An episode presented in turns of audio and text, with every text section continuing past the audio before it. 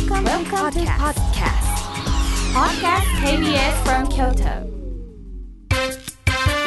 笑福亭公平のほかほかラジオ1週間のオープニングトークの中からスタッフ一番のおすすめをポッドキャストでお届けします2023年9月1日金曜日のオープニングトークお聞きくださいさあそして今日ちょっといろいろ調べましたらね今日9月1日、今日からまあ9月なんですがそう思うとな9101112とあと4か月やね。早いね。今年な。もう3分の2が終わったんですよ、本当や残すところ3分の1ですからね。わああのまわーがちょっと大きいですけどね。あの毎年のことやからね。あのただぼーっとしてるとねあっという間に過ぎてしまいますんで気をつけないと。せなあかんことは、まあ、頑張ってやってください皆さんね。で調べましたら、えー今日はまずねえートップに出てきたのが、防災の日っていうあそうですはい。ね、昨日もそんな話ねね。京都新聞の,、はい、あの方が来られましてね、はい。あちゃうわ。あれ防災って誰違うなあの人ちゃうな。誰かしてはったな、はい。誰やったかなあれこサプリのコーナー？サプあサプリか、そこで喋ったんやったかな、防災、ん。あの関東大震災ですね、あまあ、大きな地震が、まあ、はい。僕はあとかあなたとかはね経験してませんけど、はい。もっと前なんでね、それが起きた日ですね、1923年のことだそうですね、はいマグニチュード7.9という、どえら大きなねね、ちょうど100年らしいですね。そうです。100年経ってね、それのが記憶残ってたんですよ、はい。何で喋ったんやったかとか聞いたんやったかな思ってね。サプリやったかいな、まあまあええわ。死者亡くなられた方が14万2800人って出てました。すごい数ですすねごい数ですね。で家屋全半壊、まあ、半分壊れたり、ね。全部壊れたり、はいはい。えー25万とこ以上ということでますから。まあきっちりは数えてあれのか、まあ、そそこまで書いてないのねか。映像で見るともう本当焼け野原って感じですものね。であの東京。や焼けたお家ですね、これは44万戸となってますから。ええもうすごいですね。焼けた。焼けてしまったんですね。まああの22万個以上が？に違います。もう言いません。もう次行きます、もうあなたいつもここ同じとこ繰り返して間違う癖あるよね、書いてへんの？書いてる。書いてて間違44う万個が焼けたんでしょ？そうです25万個以上が倒壊。全半壊です全半壊。はいうん 焼けたんと違全います。半壊は違う、ね。壊れてるのと焼けたのはまた別ですね。そういうことやね。はい、壊れてえ後に焼けてるということもあるやろうし、うん。そうそうそう。壊れただけっていうのもあります、分けて調べはったみたいですね。だから相当な数ですね、えーまあ、それぐらいの大きな地震があったんで、はい。でまあ今日が、えー防災の日ということです、それに合わせて、はい。防災用品点検の日のもありあそうやね。こ。っちの方が大事か分かりません。うんと本当今はね。防災のことを考えておくというんですか、備えておくという、はい。これが大事で、ね。えーあの来てからバタバタとはもうできませんのでね、命こう守ることが第一になりますから、はい。手前でどれだけのことをしているかで、その命の守られ方が変わってきます。はい。であの何でしょう、まあ、いろんな経験もされていく上で、昔はあんまり言われてなかったものがこれだやっぱ大事やよねっていうものがだんだん分かってきたとか、はい。そういうのがあってね、そんな話も昨日昨日ちょっとしたと思います。僕が言うあの言ったのは薬です、薬はあの皆さん防災という意識の中に薬っていうのがなかなか入らないんですよ。そうですね。しましたね。はい、持病をお持ちの方めちゃくちゃいてはりますからね、そういう方々はお薬を、まあ持っていかなあかんのですけど、まあ、お薬毎月1回行ってもうてますという方もいてたら、いやいやもうあの半年に1回ねとか三月に1回今人それぞれですけど、あちょっと残ってくるでしょと、でまあ僕はお医者さんに「先生残ってきたんで、数減らしてください」ってある時お願いしたんが、はい。先生が、まあ減らしてもいいんですけどあれちょっとぐらい多めでね。残ってるぐらいの方がいいですよって言ったんで、確かにやなんでですか？ってお聞きしたら、はい。い何があるんや分かりませんと、ねえ。その時に病院なんかも被災する恐れあるんで、うん。そうですね。そうなった時にお薬が出すことが難しくなる場合があるんで、はい。その時に全然なくなってしまうと、やっぱりちょっと厄介ですから、はい。あの少し多めに残っててもあんまり意識あんまりあの山ほどわっさあるとねこれはまた別ですけど、そうじゃなくてちょっと多めにあってもそれきっちりきっちりねねはい今日でなくなりましたがまた明日からもらいに行こうっていうような性格にもよるんでしょうけど、はい。少し多めに残ってても大丈夫やっていうようなことをおっしゃってたんで、はい。それで聞いて安心しました、あ確かになと。本当や思ねそれ思った。本当ね？そうだわ、そうなんですよ、はい。そういうこともあんまり防災の中に薬というのが、例えばバンドエイド持っていっとこうかな。何かあったらってこう、そんなことは思うんです。そうね。ね、消毒液いるかなとかね,、ね。でも今自分が飲んでる薬ってあんまり意識してなかったですからね、あとまあ最近よく言われるのがペットですね、えーこの間も喋ってましたけど、はい。ペットをあの一緒に連れて行けるところもあれば、連れて行けないところもあるんで、前もってそういうのも調べておいた方がペット飼ってらっしゃる方多いですからね、はい。いですよとかね、まあ、防災の日ですね、であとね宝塚歌劇デビュー記念日っていうのがありました。うーん宝塚歌劇のデビュー。でレビューか。ラリルレ。あ見てもらうレビュー。レビューーですね、まあ歌とか踊りとかね、はい。あのを、まあ、レビュー、いうそんな言い方しますよね、これはフランス語らしいですね、レビューっていうのは、なんか若干の社会風刺をまあメインにしたショーみたいなものをレビューでフランス語ではそういう意味があるそうです。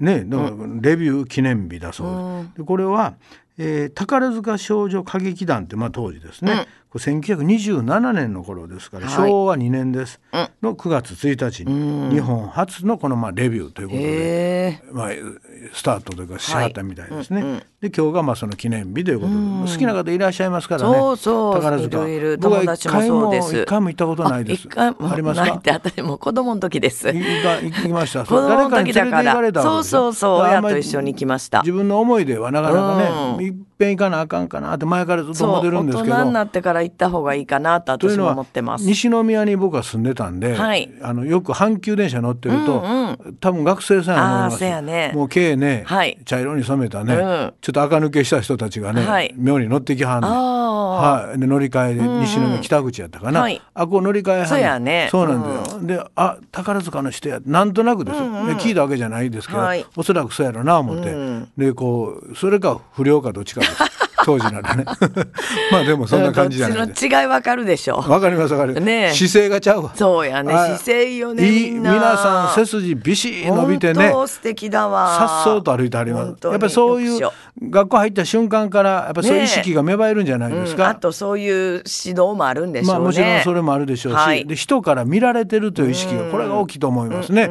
まあ卵ですまだね、でここからみんなデビューしていかはったりとか、ねまあスターになっていかはるんですけどそういう方々がね、たまに見かけるんで、あのみんなショートヘアになってねなんか、ね。ああ男役の方かなとかね、あこの方はあの女役かなとかなんかそんなこと勝手に思いながらはい。見てました。うん。でまあそんな中からね、明日のスターみたいな方が出ていかはります。ね宝塚。はい。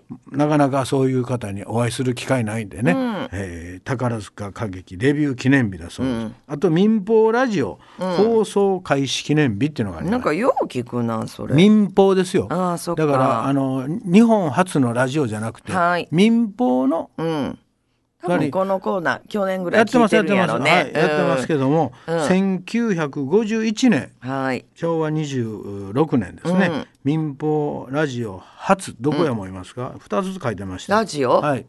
うーんと日本放送、あまあ新ってついてました。新しい。えー新日本放送。どこですかこれ？新日本放送が、はい。今そんな言い方しないと思う、はい、TBS 違います。毎日放送ですうな。ん MBS って書いてえーそう、意外。で中部日本放送。これは CBC さんね、名古屋ちょっと愛知県ですね。ね。ここ、まあ、2局が民放初だそうです、はい。まあ、多少のズレはあるのかもわかりませんけど、まあ、その年に。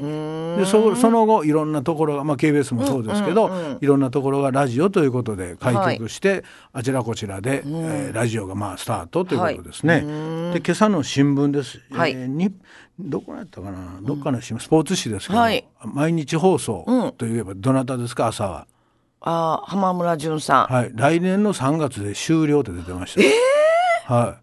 そうですか、はい、げ月金が一応あって、はい。土曜日もやってらっしゃるんですけど、はいはいそね。それは残るみたいですけど、へえ。まあ体調もあるでしょうしね。あーそらそうよね。88歳。来年の、88歳。はい、3月でもう、まあ、50年やってらっしゃるんですよ。はい。そっか、ですごい、ね。あ人そう、はい、後にあ一応候補は山本博之さん、うわすごいな。っていう名前も上がって、まあ、あの毎日放送さんは何のあれも言ってはれんけど、それが分かりました言って新聞に出てたんで。なるほどなるほど。いやそんなん言うてへんでうち言うて。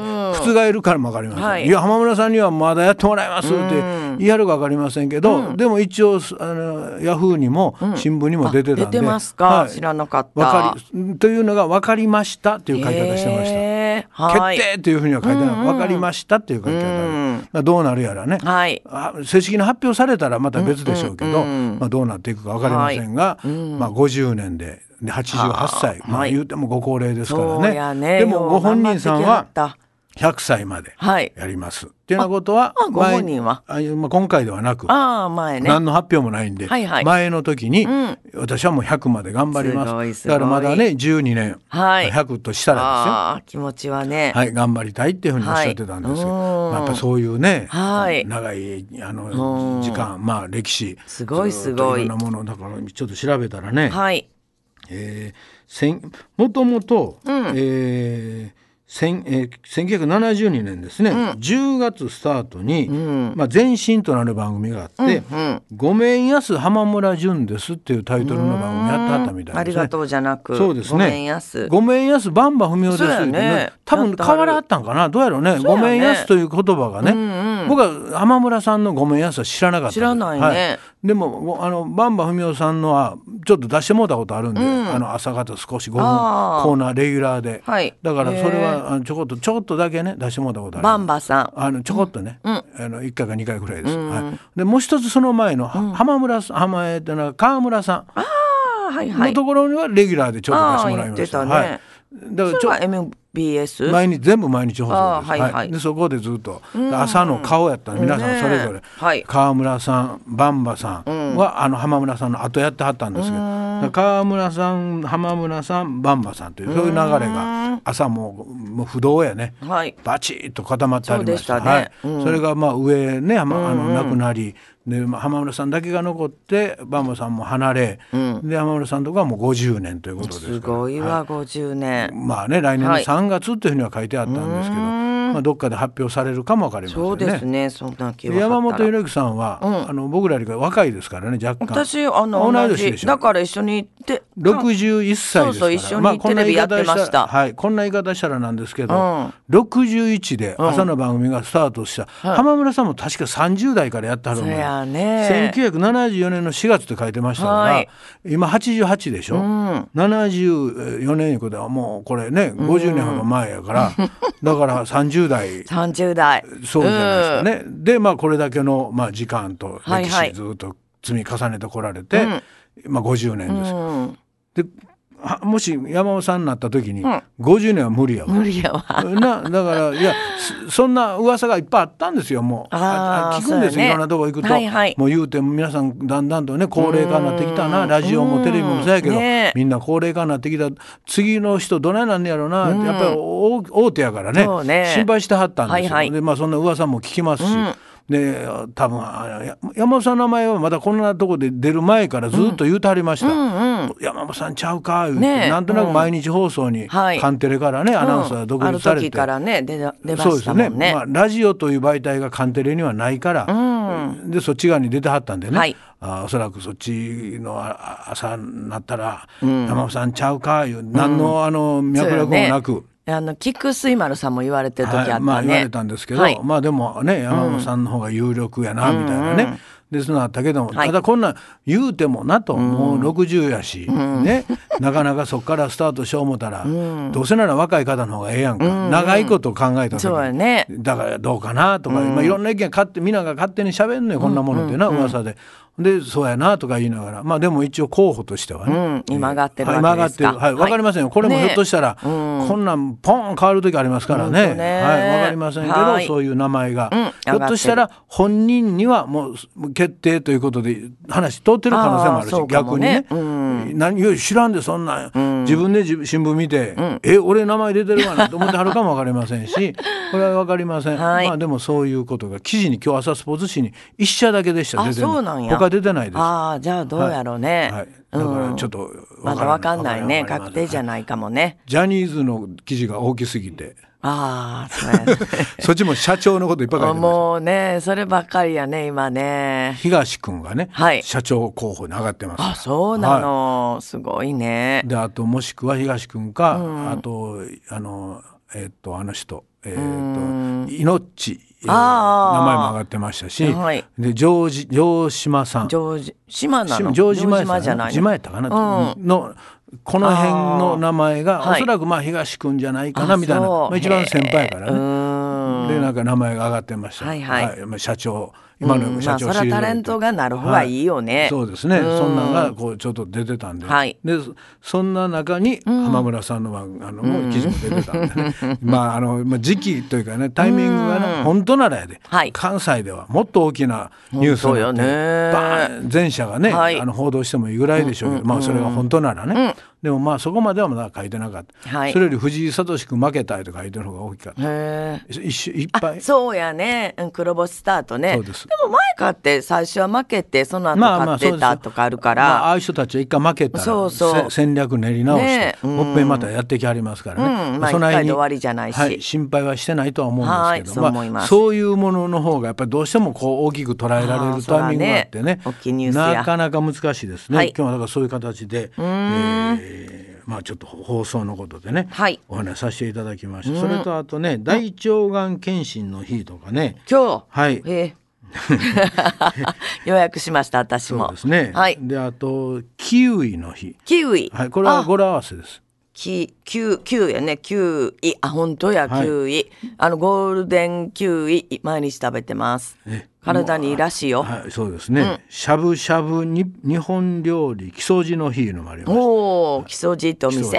木曽路知りません？木曽路。ますよ。すか？うんうん。木曽路のしゃぶしゃぶはね、僕よく食べに行くんですけど、ね1966年の、今日オープンされたあそうですね。うんギリシャヨーグルトの日のもありましたね。あのよう伸びるやつでちゃうあそうやね、うん、あれですね。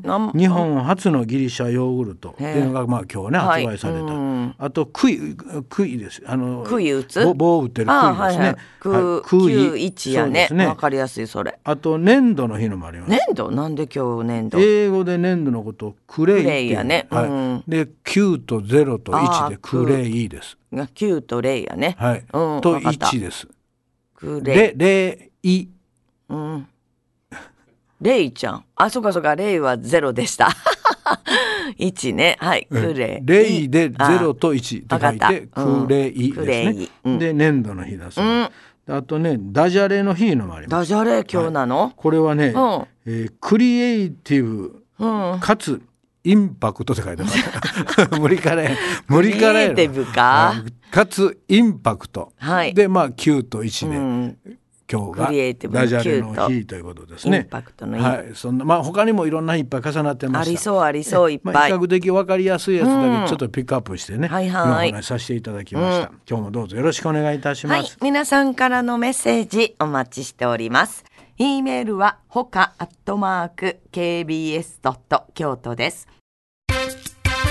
笑福亭公平のうわだほっかほかラジオ。